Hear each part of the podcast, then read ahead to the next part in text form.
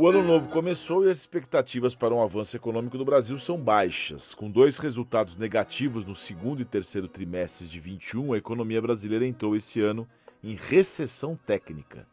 Segundo o boletim Focus do Banco Central, no dia 27 de dezembro de 21, que reúne as expectativas de diversos analistas do mercado, o PIB brasileiro deve crescer apenas 0,4 em 22.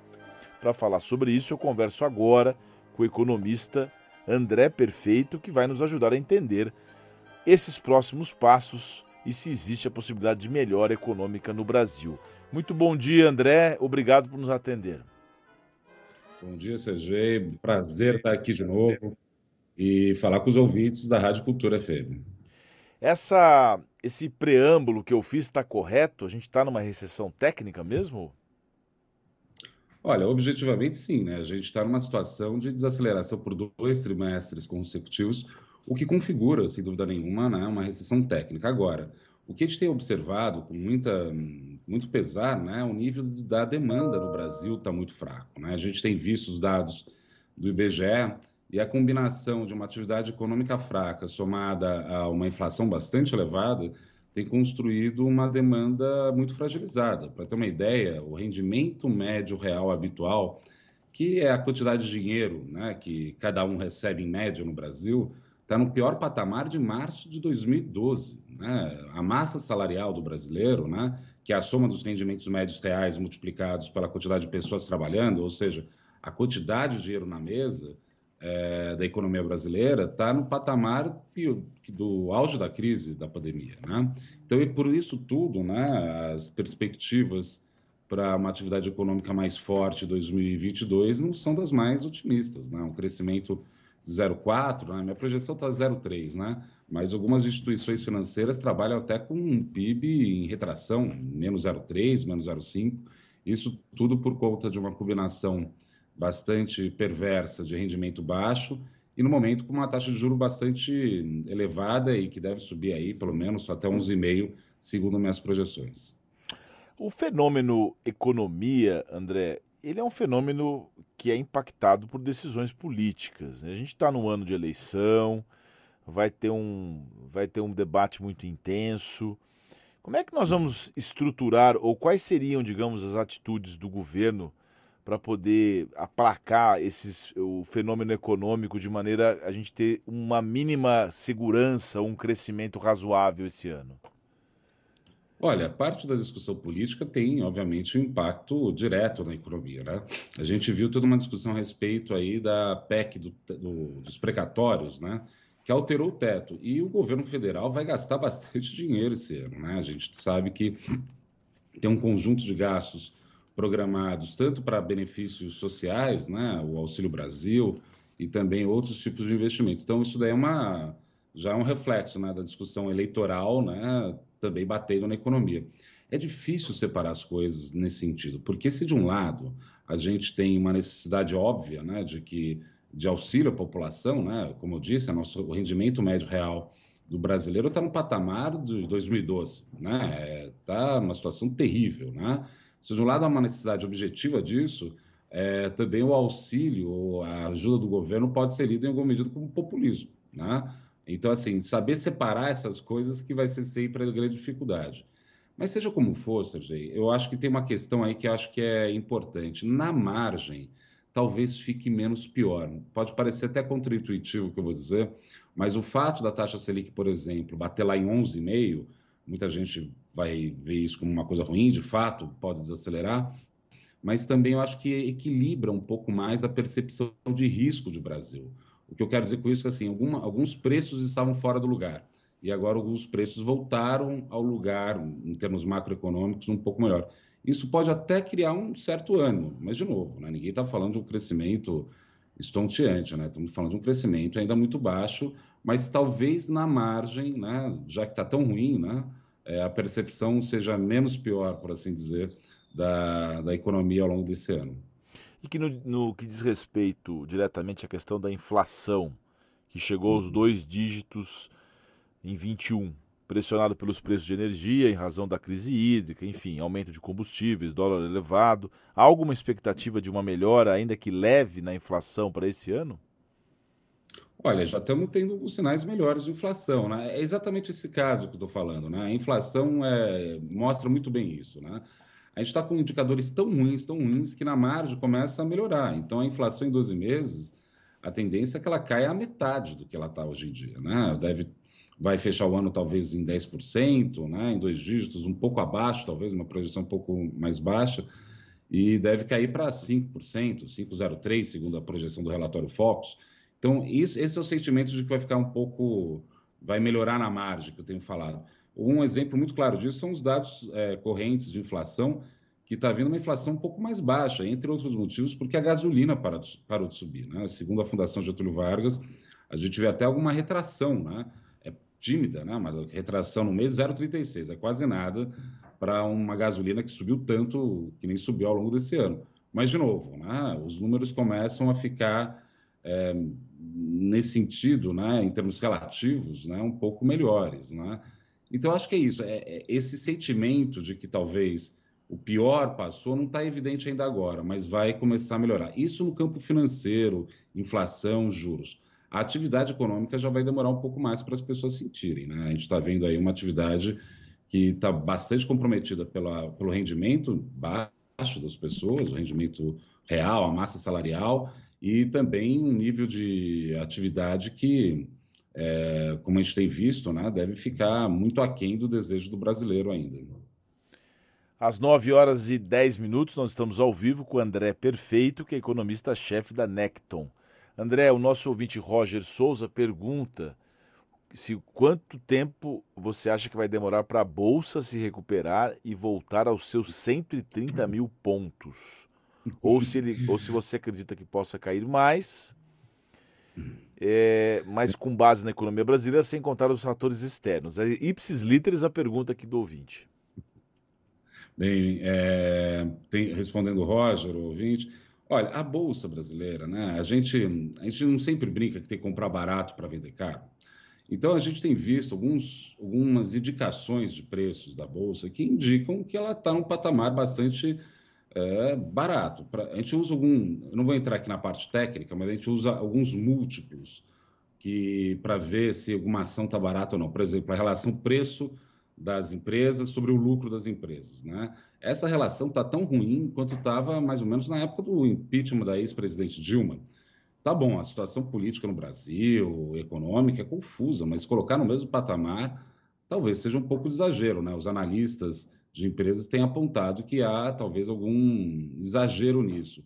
E por mais contraintuitivo, eu volto nesse ponto, por mais contraintuitivo que possa parecer, a elevação da Selic, né, que sem dúvida nenhuma é, machuca a bolsa, né, porque você tem uma questão do fluxo de rendas das empresas, enfim, é, a gente pode ter, ao normalizar ela, o preço do, o preço do título brasileiro, ou seja, o preço do governo está mais adequado, né?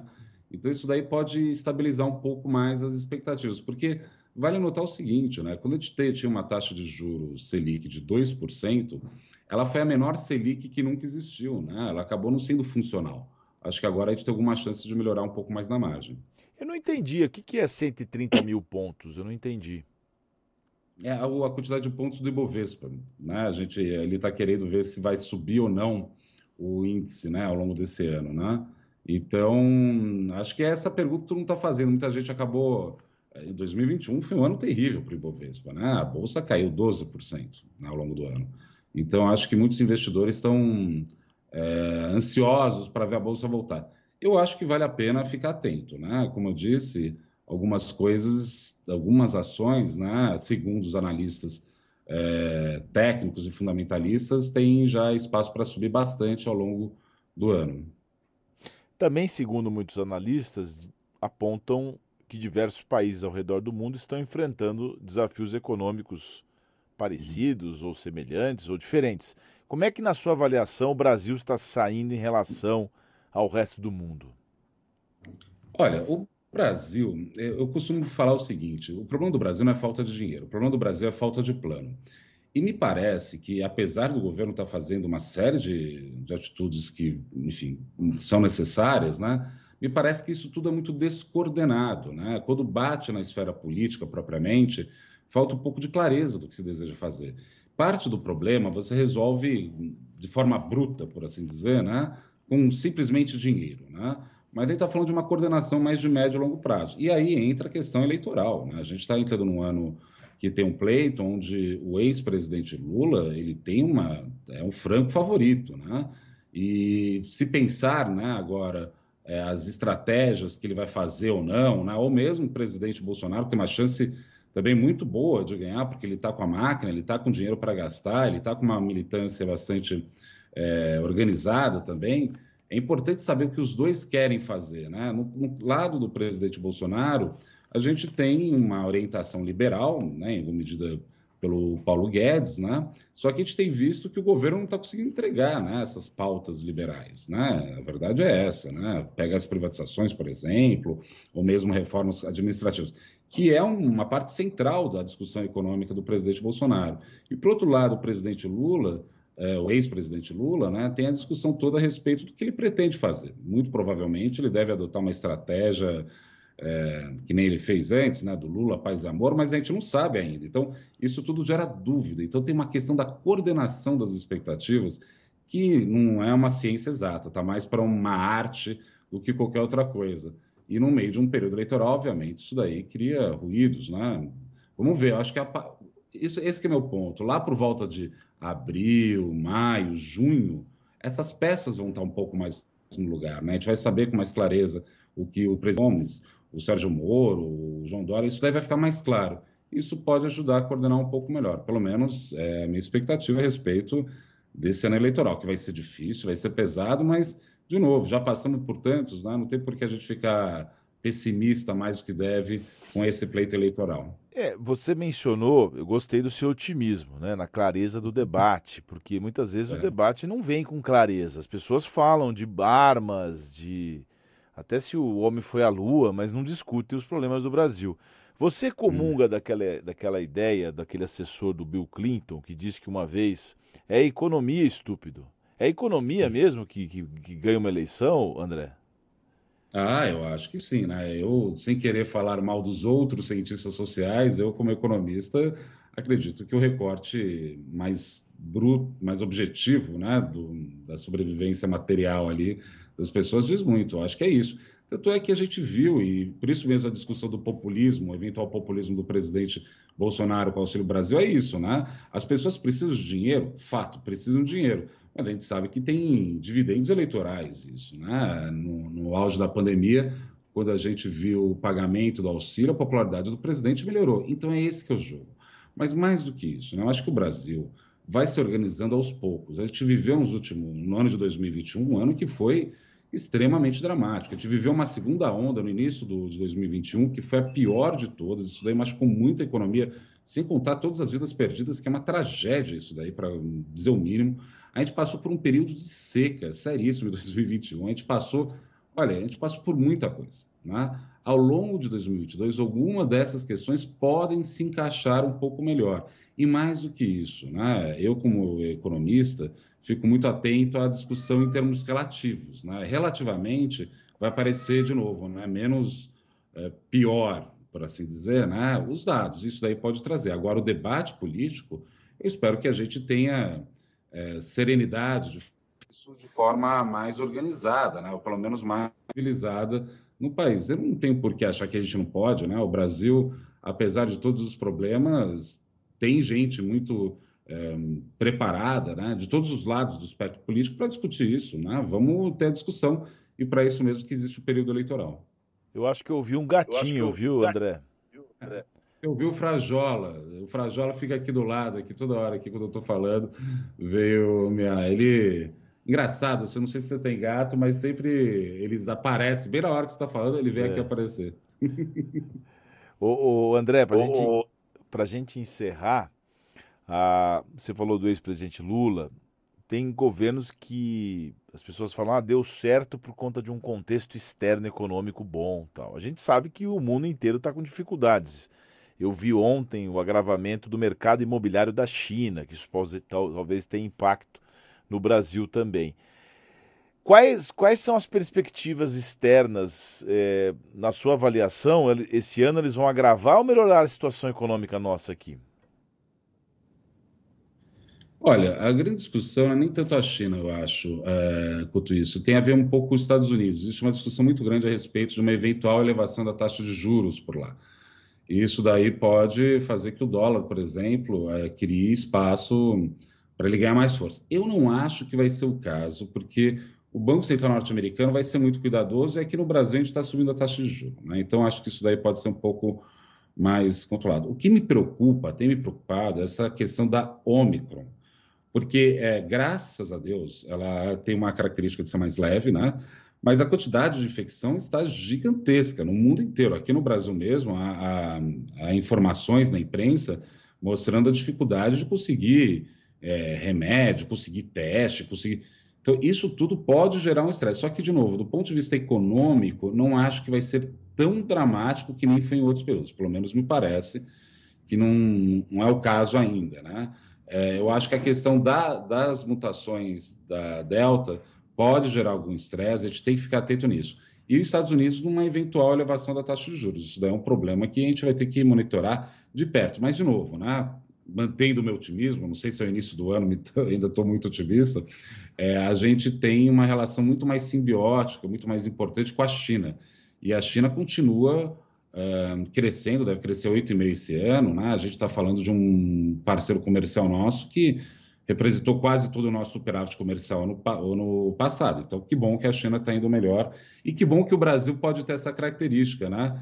Que a gente é um país ocidental, mas com pé no Oriente também, né? A gente está numa espécie de esquina do mundo que se beneficia, se um vai mal, o outro vai melhor, a gente consegue ir se equilibrando. É uma posição estratégica invejável frente aos outros países do planeta. É uma, que, aliás, é uma marca da nossa história, um país amigo, um país. Tem gente que quer estragar isso, né? Vamos ser sinceros. Tem gente que faz força para criar é, inimigos que nem existem. Mas para encerrar agora de verdade, em 30 segundos, meu caro, porque nosso tempo já estourou, só para não deixar o ouvinte sem resposta, o ouvinte Vladimir pergunta como é que ficam os individuais com Selic alta, os contratos, as dívidas. Ele diz aqui: esqueça investidores com, como, a, como fica a grande massa, 70% de, de endividados. Vai piorar, vai piorar. Esse é, e por isso mesmo que eu estou falando de um crescimento baixo. Né? Ninguém, apesar de ficar um pouco melhor na margem, né, que eu estava falando, a situação é, deve piorar e piorar ainda de forma substancial. Mas, de novo, vai para 11,5, na minha opinião, a Selic em maio. E aí estaciona. É isso que vai ter. Né? Então, acho que é, esse é um dos motivos que conspiram para um nível de atividade mais baixo ao longo de 2022. Muito bem, conversamos ao vivo com André Perfeito, que é economista-chefe da Necton, que conversou com a gente aqui no Oito em Ponto sobre todas as questões econômicas do nosso país. André, muito obrigado pela sua participação e um grande abraço. Eu que agradeço, um abraço a todos os ouvintes.